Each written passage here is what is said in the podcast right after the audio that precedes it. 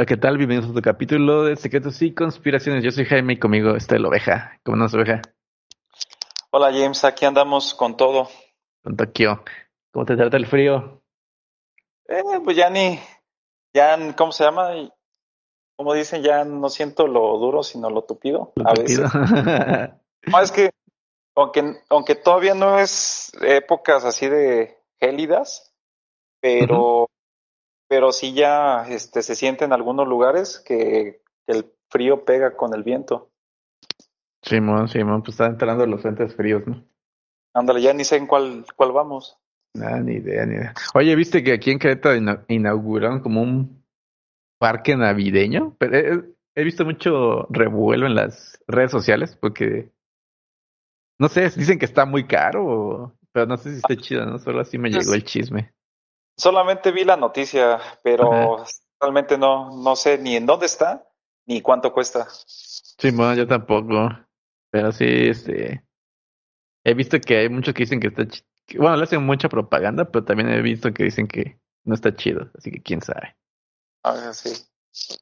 Ya será después ir para allá. Sí, ya.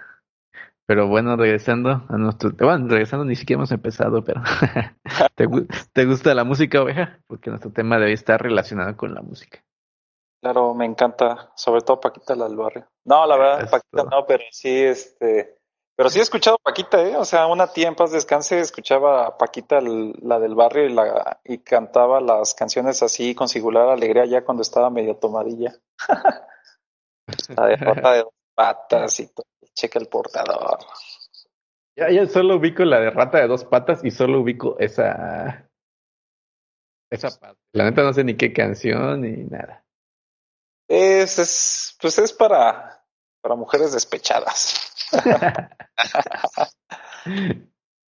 Simón, Pero Simón. pues, se, se- ¿cómo se llama? Se- uno se, ¿cómo se- ya en la fiesta, pues ya las cantas y pues las así se escucha gracioso, ¿no? Cuando alguien, una mujer te las canta y, ¿sabes? Sí, Simón, sí. Simón. Pero bueno, no- vamos a hablar de música, pero de, ¿cómo decirlo? Un enfoque más oscuro de la música. Sí, sí. Y para empezar, vamos a hablar de lo que le da título a este capítulo, que sería Diabolus y Música. No sé cómo se pronuncia, Diabolus y Música. O sea, es que suena como yo, latín, ¿no? no sé, Es- no sé, no sé pronunciar latín. Locución latina, pues yo tampoco. Pero bueno, ¿sabes qué es Diabolus y Música? O el diablo en la música. Ah, tiene que ver con algún sonido, ¿no? Que es así como tétrico, ¿no? Simón, Simón, más específicamente es lo, como lo, lo llamaron el trítono del diablo. Básicamente es este un intervalo de notas que cuando suenan juntas, este, pues son muy disonantes. Entonces, de, de ahí como que, pues ya ves que ese nombre se le dio a la iglesia y pues la iglesia es aquí. Iglesia a fin de cuentas, ¿no? Sí. Y, ah, este, básicamente es un tritono, o sea, tres tonos, ¿no? Así enteritos, no medios tonos, tres tonos, lo que sería una cuarta aumentada o una quinta disminuida. Y básicamente esto, como suena, es muy disonante, o sea, si tienen un instrumento, tóquenlo y van a oír como, ¿cómo decirlo? No es un sonido bonito, puedes decirlo, ¿no? Y Te pone, pues, como- te pone así como en alerta, ¿no? ándale, sí, sí, sí, suena, como- Sí, sí, suena. Ándale, sí. Ándale. Y pues, este, ¿cómo llamarlo? Este, este título que se le dio a, esta, a este intervalo musical nació más que nada en la Edad Media. Y pues en esos años, pues la, la iglesia, pues dominaba el mundo básicamente, ¿no? Es ahí cuando estaban los cruzados y todo ese pedo, cuando empezó la, esto de la, del diablo en la música. Y pues no era tampoco que estaba vetado, ¿no? Sino que más bien era algo que evitaban, pero tampoco era como que te iban a mandar a matar por andar tocando este tritono, ¿no? La Inquisición, la Inquisición española estuvo cañona, ¿eh? Eh, no, la eh, eh, eh, deberíamos hablar una vez, mm, alguna vez de eso, pero sí, es, está un cañón, yo no sé cómo, cómo permitieron que eso pasara, ¿no? Aunque creo que Sí. alguien- algún papa se, se disculpó, ¿no? De lo que habían hecho. Entonces ya con Sí, eso. en épocas recientes, pero este sí sería buen tema de, de podcast, este, los castigos de la Inquisición, o sea, estaban cañones, no sé si te acuerdas. Sí. ¿Sabes cuál estaba horrible? La pera. ¿Te acuerdas de ese? Sí, o el, ¿cómo se llama? Era el, era el caballo, como que El los potro, güey. El Otro, ándale, sí, Eh, esos güeyes están bien pinches locos. sí, está cañón. Aparte le metían coco para para Oh. agarrar el pedo ahí, güey. Qué gente Sí. loca. Pero bueno, lo bueno es que siguen reinando en el mundo como debe de ser. In the name of God, como dicen. Ándale. Pero bueno, regresando al tritono del diablo, está más chido hablar del diablo que de la religión, la neta. Este, in Satan we trust. Este, no, una banda que se hizo famosa por utilizar este, el famosísimo tritono del diablo, o el, diablo sin música, es Black Sabbath, la banda británica de Black Sabbath, ¿los ubicas? Sí, el, el famosísimo Ozzy Osbourne. Se supone que se comió un, un murciélago, ¿no? Simón, vamos a contar la historia, vamos a hacer un paréntesis y contar la historia porque está muy chida. Pues básicamente Black Sabbath se hizo famosa porque era como un grupo disonante, aprovechemos el, Sí. este, en, en la escena musical, ¿no? Eran muy diferentes a lo que estaba en esos tiempos de moda, como los Beatles, por ejemplo. Dale. Ellos, ellos eran como, podría decirse que eran los padres del heavy metal, al menos de manera popular. Probablemente había otra banda, ¿no? Pero esta fue la que lo hizo el boom del heavy metal. Y este aprovechaban toda esta parafernalia re- antirreligiosa, por así llamarlo, porque usaban cruces y todo, y como que Ozzy era el símbolo de la banda. Y en un concierto, pues este, él tenía un espectáculo donde le mordía, arrancaba la cabeza a murciélagos, pero eran murciélagos de plástico. ya. Ya, ya. Entonces, este, Sí. en este concierto, Ok. a, a un, un fan llevó un murciélago de verdad. Estaba anestesiado, estaba dormido, pues, y se lo aventó al, al escenario. Y Ozzy, sin darse cuenta, este, pues, eh, Ozzy es famoso por estar drogado todo el tiempo, así que probablemente estuviera- estuvo drogado, ¿no? Entonces Sí. toma el murciélago y le arranca la cabeza. O sea, él creyendo que era uno de los de plástico que usaba normalmente. Mm. Y está la famosa foto de Ozzy en sangre. eh, Bueno, obviamente el murciélago se murió y sangró. Y Ozzy con su cabeza en la boca, ¿no? Cabe aclarar que no acabó muy bien eso porque lo tuvieron que llevar al hospital y lo vacunaron contra la rabia. Y, o sea, no, no fue lo mejor para él, ¿no? Supongo que fue muy bueno para la banda como comercial. Sí. Ay, no sé si te acuerdas, eh, había un reality. Bueno, esto a lo mejor nos me desvío un poquito, pero no sé si viste alguna temporada del reality de The Osborne. Sí, Simón, serían dos de sus hijos, ¿no? No sí, un gordito y una, y una Y la- chava. Y la gordita. Creo que ya ninguno de los dos están gorditos, ¿eh? creo que los dos ya están, sí se hicieron la lipo o algo así. ah, están fit. Ándale, están fit. Pero sí se veía ahí a Ozzy que pues, las drogas le pegaron cañón, no manches. Creo que no está tan viejo. Ujú. Yo creo que ahorita sí ya ha de, ha- ha de rozar los 70 años, pero en esa época no estaba tan viejo cuando salieron las temporadas. Mm, Creo que fue a principio de los 2000 y el güey ya estaba así todo caminando, este, temblando, o sea, como ya está hablando así como medio. pues sí, como que sí le pegaron las drogas, ¿no? Simón, no está tan viejo, o sea, tiene 72 años. Pero sí, se ve ya bien jodido. No, sí, sí, sí se ve que le pegó macizo. De hecho, dicen que se parece a Jimena Sariñana, no sé si. sí, cierto. sí. Sí, con el, así con el cabello largo, ¿no? Ajá. Pero bueno, esta fue la pequeña introducción al capítulo. Vamos a hablar de El Diablo y la música, ¿no? Bueno, antes de cambiar, ¿cuál es tu canción favorita de Black Sabbath? Ah, la de Paranoid. Es un clásico. Ah, sí, pero Black Sabbath tiene muy buenas. De- ah, voy a recomendarles una antes de llegar a la sección, pero la de Paraya, de- es de su- uno de sus álbumes más recientes, está, está buena, ¿eh? Ya. Ya conocí de nuevo porque ya ves que cambió un tiempo con Dio. Ronnie James Dio. Que a mí me gustaba mucho como, bueno, cómo cantaba Dio. Ya después que él se independizó que era Dio, Ajá. había hubo una, hubo una colaboración que fue con Ingrid Malmsteen, Dio, y tocaba, me parece que era la de Dream On, la de Aerosmith. Aerosmith, ok. Ah, estaba buenísima. Así búsquela. Este es Dio, Dio obviamente en, la voz, eh, Malmsteen en la guitarra. Y, pues sí, es la es el cover de Dream On de, de Aerosmith, está súper buena. Bueno, a mí me gusta. Chida la combinación, aunque no ubico a Marston eh, tocando eso porque está muy básico. Pero la de meter. No, le mete ahí su. Ya ves como es bien farol ese güey. Simón, Simón. Pero bueno, siguiendo con esto, vamos a saltarnos algunos años al no tan presente, pero más para acá. Uno, un artista de la música, obviamente, que fue muy relacionado con el diablo, fue Marilyn Manson, por su famosísimo disco Anticristo Superestrella. Ya, sí, uh, no manches, yo estaba, estaba en la secundaria y todos tenían ese disco, caray. Esa ha sido como por ahí del año, yo creo que es del 99. 99, sí, porque también me acuerdo muchísimo que estaba Limp Bizkit y todos traían las, la gorra de este del vocalista de Limp Bizkit. El, del Fred Durst. El Fred, ajá, y los tenis Adidas así, ese estilo como, pues los Adidas que traía el Fred Durst. Ajá. Mira, Anticristo es del 96. Ya llovió. Ah, pues, sí, no, pues yo te digo, estaba en secundaria, yo entré en secundaria creo que en, en el 96, cada. Anda, te tocó el medio juego de Marilyn Manson. De Marilyn, de Marilyn Manson después con este, ¿qué? Eugenio Ah, sí, sí, güey de vato. la neta es muy buen disco, eh. La neta, a mí sí me late ese disco. Beautiful People, ¿no? Es la, como que Ándale. El, single más conocido de ese, de ese disco. Sí, sí, de Beautiful People.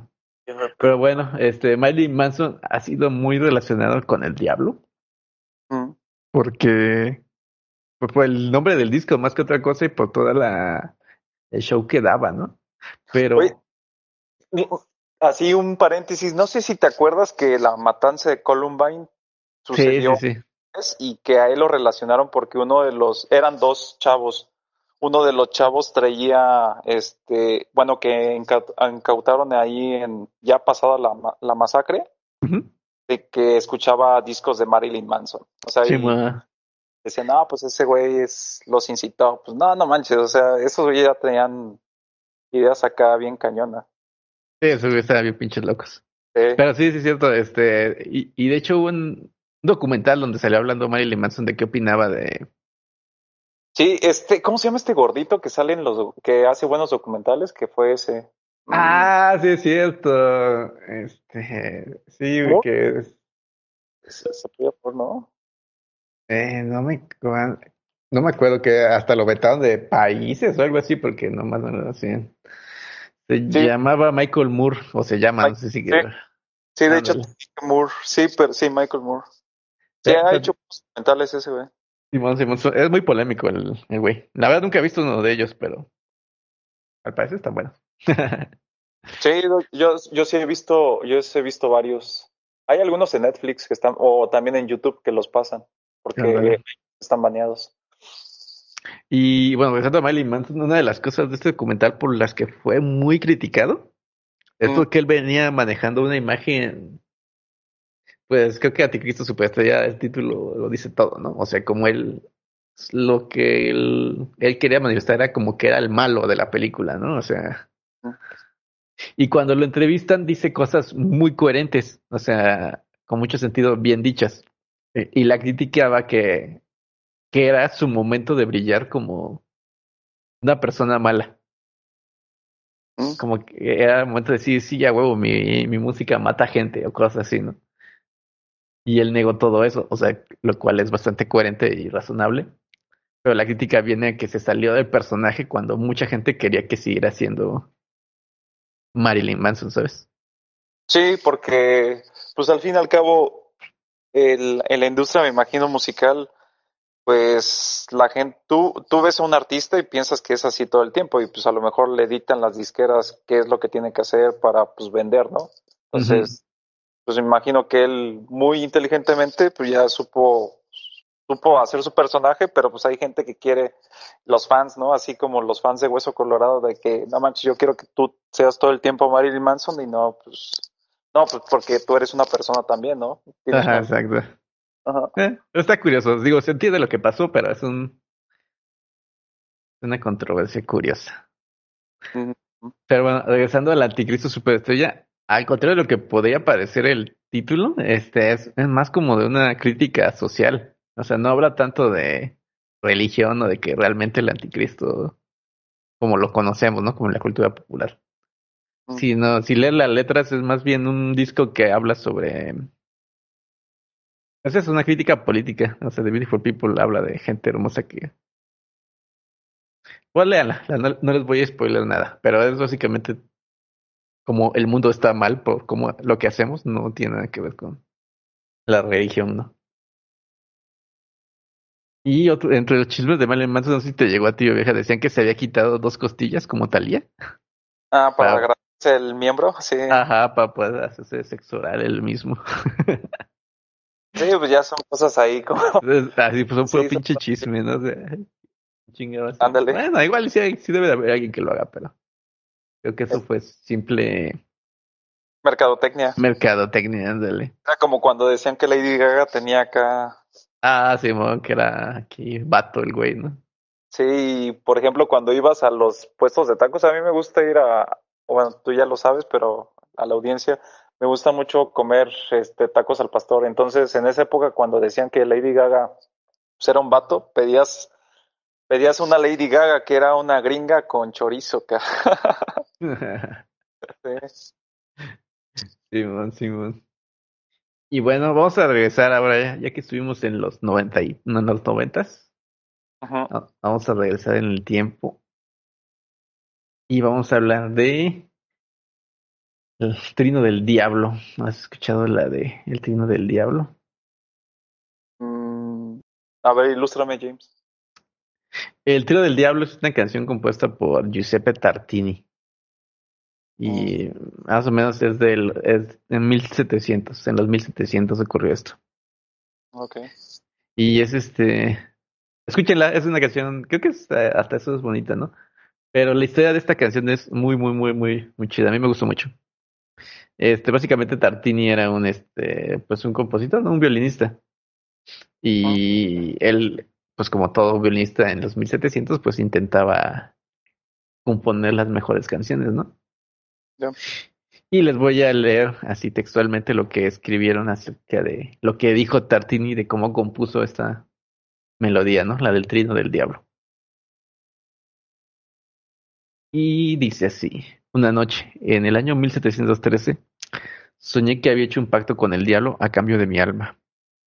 Todo salió como yo deseaba. Mi nuevo sirviente anticipó todos mis deseos. Entre otras cosas, le di mi violín para ver si podía tocar, Cuán grande fue mi asombro al oír una sonata tan maravillosa y tan hermosa, interpretada con tanto arte e inteligencia, como nunca había pasado ni en mis más intrépidos sueños.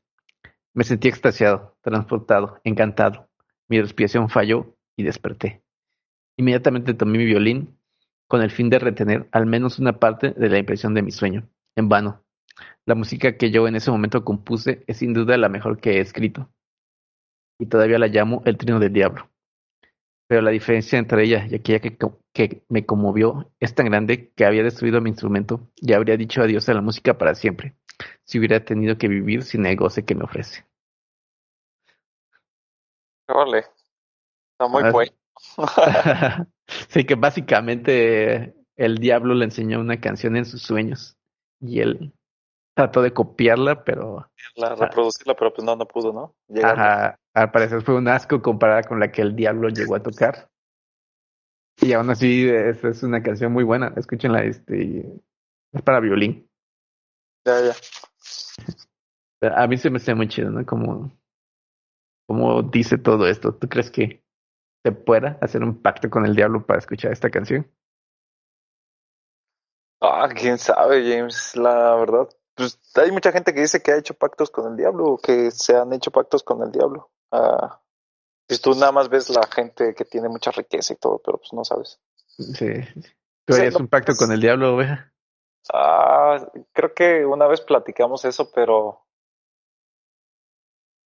pero tenía que ver mucho con la religión, ¿no? O sea, como que ya estábamos, bueno, al menos en mi caso, con la religión católica que me inculcaron desde pequeño. Y, y voy a, también a la audiencia que yo fui desde primaria hasta, hasta preparatoria en escuela, en escuela católica. Entonces, así como, como que ya tengo ciertos, ciertas cosas muy arraigadas que pues me, no me permiten a lo mejor el tener un, un libre albedrío como una persona que no, no fue moldeada por la religión católica. Entonces, para mí, aquí, si me dices, ¿harías un pacto con el diablo así como, como he vivido y todo de mi experiencia? No, pero si no hubiera tenido ese background católico, como les, les comento, igual, igual y sí. ¿eh? Igual y sí. Eh. Está bien, está bien. Pero a mí se me hace muy interesante esa historia, ¿no? Me gusta creer que es cierta, ¿no? Que hubo alguien que le dio este camino a la música de Tartini, ¿no? Mm, sí. Y pues ahí muy relacionado por esos tiempos, pero no, pues esos tiempos fue, bueno, sí fue en los 1700, pero a finales, ¿no? Tartini es más de, inicios. Es el considero el violinista del diablo, que no, no es Tartini, sino es más ni menos que Niccolo Paganini. ¿Habías escuchado de Niccolo Paganini? Sí, de hecho había escuchado, he escuchado alguna de sus, de sus, ¿cómo se llama? De sus obras. Obviamente no las interpreta él, las interpretan a otros violinistas que son virtuosos de la actualidad, pero sí había escuchado que también él era como muy virtuoso en su, en su época y decían que tenía pacto, había hecho un pacto con el diablo para tener ese virtuosismo. Sí, exactamente, porque eh, así resumen, Niccolo Paganini fue como el rockstar de los 1700, 1800. O sea, era como ahorita ir a ver a quién te gusta, quién está de moda, BTS o algo así. sí, de los coreanitos, ¿no? Ándale, así, así era Paganini, o sea, se acababan sus boletos, todo el mundo quería verlo porque era así como, wow, ¿no? Ver a Paganini era una cosa de otro mundo. Y por lo mismo que tuvo tanta fama en esos tiempos pues decían que había vendido su alma al diablo para para poder tocar como él tocaba, ya que era demasiado virtuoso, o sea, había grandes intérpretes en esos tiempos que no podían tocar lo que Paganini escribía. Y una de estas muestras es sus, sus de sus obras son los 28 caprichos que escribió para violín. Y lo curioso es que los llamó caprichos porque decía que era un capricho de él, porque él los hacía tan difíciles que solo él los podía tocar, pues eran caprichos. Ah, mamón. y bueno, ¿cómo? Dar el, que perdón, un cuate tan virtuoso se puede dar el, el, lujo, ¿no? La neta sí, o sea, si alguien lo puede hacer es un güey virtuoso, o sea, no un güey que me dio la arma, ¿no? Exacto. Pero bueno, también había como leyendas, porque una de las cosas que decían que por los cuales sé que el diablo es que era, él era muy alto y muy flaco, y como unas manos muy largas. Existen teorías que, que, estaba enfermo, que tenía una especie de, de deformidad. Y por eso este podía, sus manos eran tan grandes que podía tocar cosas que los demás no podían, ¿no? Y bueno, esto, esto incrementó la leyenda de que había venido su arma al diablo, ¿no? Que él violiza el diablo, porque tenía una complexión tan extraña, pues siempre suscita habladurías de la gente, ¿no? Y pues, aparte de eso, este, Paganini, otra de las cosas que contribuyó a este tipo de cosas, de leyendas, es que tuvo una muerte por enfermedad, o sea, realmente se fue demacrando poco a poco y murió pues de una manera muy fea. Y pues esto sumó, ¿no? A la leyenda de Niccolo Paganini. Niccolo Paganini, que usual, bueno, la música italiana, bueno, él es, él era italiano, ¿no? Usualmente ha, eh, ha habido muy buenos exponentes en la violinistas italianos. A uno, uno que a mí me gusta y es algo contemporáneo, creo que fue un poquito antes, unos, unas décadas antes, es este Antonio Vivaldi. De las cuatro estaciones. Ajá, sí, sobre todo de a mí la que me gusta así muchísimo ¿Mm? este es, es eh, invierno. La estación, bueno, invierno, ¿Mm? me gusta mucho. Y es, es como que diferente, bueno, y es como, se puede decir, Antonio Vivaldi era, de hecho no sé si sabes la historia de que este cuate era, era un, este, era un clérigo. Era un clérigo. Ajá. Era un clérigo católico, pero pues siempre se dedicó a la parte de la composición musical y a tocar. O sea, como que no, no sé cómo, er- cómo estaba, que no sé si le daban permisos o no, pero sí este cuate era más, más compositor que clérigo. Y mucha gente no sabe que este Vivaldi era pelirrojo. Era, era pelirrojito. Eh, rojillo. Es rojillo, ándale, sí. Sí, pero yo tengo ahí todavía una, tengo una playera de las cuatro estaciones que me gusta mucho. Mira Qué chido. Sí. Y bueno, este, hablando también de este, este Ingrid Malmsteen, que hablamos de él hace poco, bueno, hace rato, Sí, es, es fan de Paganini, ¿no? O sea, creo que dos, grandes egos de la música ahí, ¿no? Paganini Ah. y Malmsteen. Malmsteen. Y bueno, siguiendo con estos temas de música y el diablo, vamos a, a hablar un poco de la maldición de la novena sinfonía. ¿Has escuchado hablar de esta maldición, oveja? No, de Beethoven, de la novena de Beethoven, No, en general, no, realmente no tiene nada que ver con, con Beethoven. con Beethoven. Bueno, sí tiene algo que ver, porque Beethoven es un ejemplo de esta maldición, pero Pues me imagino que tiene que ver más que nada con que se quedó sordo y que ya no lo pudo escuchar, ¿no? Bueno, en la novena sinfonía, en esa parte. Este- pero- no, fuera de eso, ahí te va. La mención de la novena sinfonía es que dicen que nadie puede escribir este la décima, Mm, ya, porque sea, se muere. sí, porque se mueren exactamente. Y uno de estos este ejemplos, como comentabas, es Beethoven, que él falleció después de escribir la novena sinfonía y, y mientras estaba escribiendo la décima fue cuando murió. Ya. Ya, ya, ya. Y, y pues fue como una, este, ¿cómo llamarlos? Un- sí fue un evento en esos tiempos, ¿no? Cuando se escribían sinfonías todavía. Bueno, supongo que todavía se escriben, pero ya no son tan populares, ¿no? Porque hubo muchos, este, ejemplos de esto. Por ejemplo, Schubert también murió después de escribir la novena sinfonía. Igual que. Beethoven comenzó a escribir la décima y pues no la armó. Ya. Y otros, este, y hubo varios compositores que sí le tuvieron miedo a esto. Por ejemplo, este Dvorak este, escribió nueve sinfonías y cuando llegó ahí dijo que ya no iba a escribir una más porque no quería Morir. morir. Ajá. Otro ejemplo es Bruckner, que cuando estaba escribiendo, estaba terminando su novena sinfonía, murió. Mm, ya. Y este. Y existen así un montón, un montón de ejemplos, ¿no? Y fue el que, este- de hecho, esta teoría la, se la, la inspiró, bueno, no, no la inspiró, la impulsó. Fue este Mahler, quien este acababa su octava sinfonía. Y lo que hizo fue este quiso engañar a la muerte. y lo que hizo fue este le, le, le cambió el nombre a la novena sinfonía que él compuso. En lugar de titularla novena sinfonía, como lo hacían todos, la puso como la canción de la tierra. Pero cuadraba con todos los cánones para poder llamarlo sinfonía, ¿no? Honestamente, soy ignorante en qué necesitas para que se llame sinfonía. Supongo que es muy larga y ha de tener como muchos movimientos, ¿no? Sí. Entonces, este, Mahler creyó que ya había engañado a la muerte con este truco.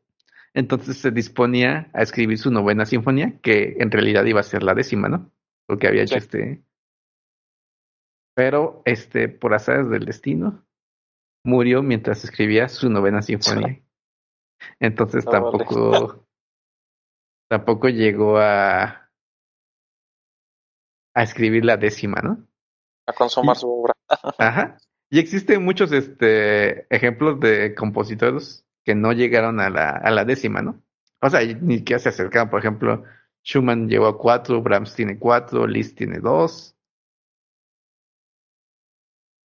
Y, pero, este, a, contrario de como todos piensan, sí hubo gente que llegó a tener más de nueve sinfonías, ¿no? Por ejemplo, este Haydn tuvo 106 sinfonías, Mozart tuvo 41. Y este Shostakovich tuvo 15. Pero es un dato curioso, ¿no? Que muchos hayan muerto intentando escribir la, la décima. Y digo, lo que hizo más fama esta sinfonía fue la, la décima o novena con la que ves de Mahler, que por engañar a la muerte la encontró más rápido. ¿Qué crees, que ¿Existe una maldición para llegar a la décima sinfonía? Nah, son circunstancias y eran, este, ¿cómo se llama? Coincidencias, pero no, no creo que haya una maldición. Bueno. está, está buena, o sea, sí, yo tampoco creo que haya una maldición, pero creo que está bastante curioso, ¿no? Que varios hayan quedado ahí en la, en la puerta de la décima. Bueno, es que también me imagino, porque antes, pues la la esperanza de vida no era tanta, eh, pues imagínate ya después de qué tantos años escribir una, una décima sinfonía, pues a lo mejor ya estaban en sus treintas, cuarentas, pues ah, se morían de, una enfermedad, ¿no? Así como era mucho más fácil morirse, pues ya. Sí, bueno, sí, pues la esperanza de vida, y como tú dices, ¿no? Era, como por ejemplo este Alejandro Magno, ¿no? Que tenía como 20 cuando se murió y era todo un experimentado ahí, entonces... Nosotros seríamos como los antiguos, güey, en ese mundo si viviéramos. sí. Eh, sí, sí, yo también creo que es más circunstancial, pero me gusta cómo suena la maldición de la décima sinfonía. Sí, escucha chido, o sea, la verdad para como darle un toque tétrico acá, siniestro. Así es, así es. Y vamos a, pues a cambiar de años, vamos a los 1900 para... Acá acá, nomás más acá. Y vamos a hablar de la persona que inauguró el Club de los 27. ¿Sabes qué es el Club de los 27? Ah, sí, las personas, bueno, músicos que mueren a los 27 años. Así es. Y bueno, más que nada son músicos que estaban como en su en el pico de sus carreras, ¿no? Así como que cuando eran ellos la, la estrella del mundo, murieron a los 27 años. Sí, sí. Y bueno, vamos a hablar de, como te dije, quien inauguró este famoso club. y vamos a hablar de Robert Johnson, un famoso guitarrista de blues, que fue de los referentes del blues, ¿no? Este, y de hecho ya se cumplen 110 años de su nacimiento. Él nació en 1911, el 8 de mayo para ser precisos. Y nos, esta historia nos trae de nuevo a nuestro amigo el diablo, ya que la historia nos cuenta que Robert Johnson, este, ahí donde nació, en el, es famoso por lo que se llama el blues del Delta. Nació ahí por Memphis, por Mississippi. Y pues cuentan que él, le empezó a, a, picar esto de la guitarra, ¿no? Entonces siempre quiso ser guitarrista y tenía su guitarra. Pero decían que era pésimo, así pésimo, que no, que el día le decían, no, chavo, ya, búscate otro hobby porque de esto no lo vas a Y, y la historia cuenta que él este, se fue de su pueblo para seguir practicando con su guitarra y cuentan que regresó a los pocos meses siendo todo un prodigio de la guitarra, con lo cual había algo extraño, ¿no? Porque no en meses no podías este pues, aprender tanto, ¿no? Porque era malo cuando se fue y era un dios de la guitarra cuando regresó. Entonces la, leyenda cuenta que Robert Johnson iba caminando con su guitarra, obviamente, y llegó a una encrucijada en esta encrucijada se encontró al mismísimo cornudo, ¿no? Que estaba ahí esperando y él se sentó a platicar con él. Y cuentan que en ese momento fue cuando se dio el, el pacto con el diablo, donde él este, le afinó su guitarra y al afinarla él se convirtió en este prodigio de la música, ¿no? Ya, ya. Pero parte de la leyenda cuenta que pues el diablo iba a regresar a, a cobrar lo que era suyo, ¿no? su alma, cuando Robert Johnson fuera famoso. Y pues así pasó, él se hizo muy, muy famoso, hasta recordado incluso en estos días como uno de los padres del blues, como, como les comenté. Y pues a los 27 años él murió de maneras misteriosas. ¿Por qué misteriosas? Porque nadie sabe realmente por qué murió. Este, la versión más contada es que lo envenenaron y pues murió ese día, ¿no? Y lo más curioso es que él escribía muchas canciones donde hablaba sobre el diablo. Bueno, no muchas, son como seis, no mal recuerdo. Pero es un tema curioso porque hablaba del blues, ¿no? Y hay una canción donde la letra dice que él le debe el diablo y él va a ir a cobrarle sus deudas, ¿no? Mm. Eh, eh, con lo cual este creció mal la leyenda, ¿no? De que porque él sí sabía qué había pasado y estaba consciente de que el diablo iba a regresar a a cobrarle. Hubo una película, no sé si la viste alguna alguna vez, donde sale sale Ralph Macchio, el famosísimo Karate Kid. El Karate Kid, ¿no? Ajá. Sí, Sí, es llama- muy buena. La encrucijada se llama, ¿no? sí, Crossroads. bueno, Crossroads en inglés. Que ya después se confundía con una que sal- sacó la Britney Spears, que también se Sí, llamaba- diciendo que la se llama Crossroads, ¿no? Britney Sí, no, esta era Ralph- famosa, ¿no? Sí, antes de Britney Pelona. Cuando de Britney Pelana, exacto. Cuando, cuando estaba chida la Britney. sí, es Britney. It's Britney Beach, como es. Sí, esa película está chida. Nunca la he visto completa, he visto pedazos. Pero No, es muy sí la- parecido, ¿no? Está como inspirada en la historia de Robert Johnson, ¿no?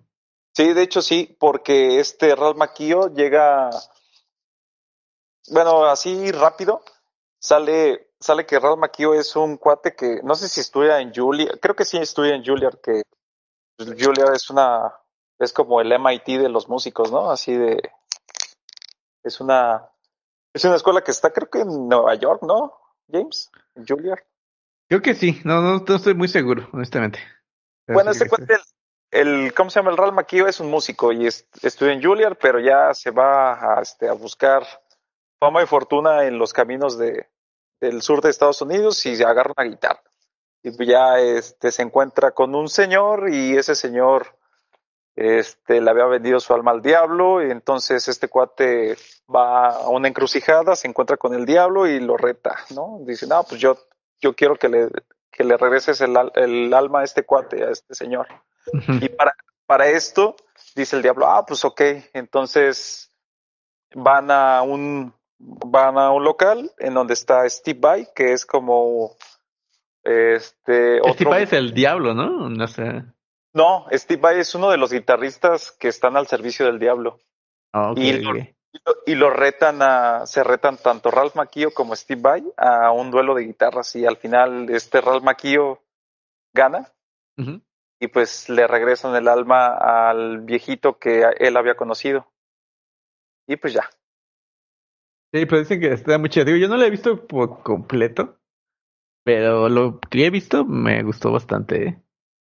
No, está, mu- está bastante bien. De hecho, creo que es del 85 80, u 86, o sea, sí, ya tiene muchísimo tiempo. Sí, porque era cuando el Ralph Macchio era casi acababa de grabar Karate Kid, ¿no? Las últimas que Sí. haya grabado. Sí, exacto. Creo que grabó, grabó Karate Kid 1 y después fue Crossroads, o no sé, pero fueron así, este, o fui- primero fue Crossroads y después Karate Kid, pero sí fue, fueron continuas. Sí, sí, sí.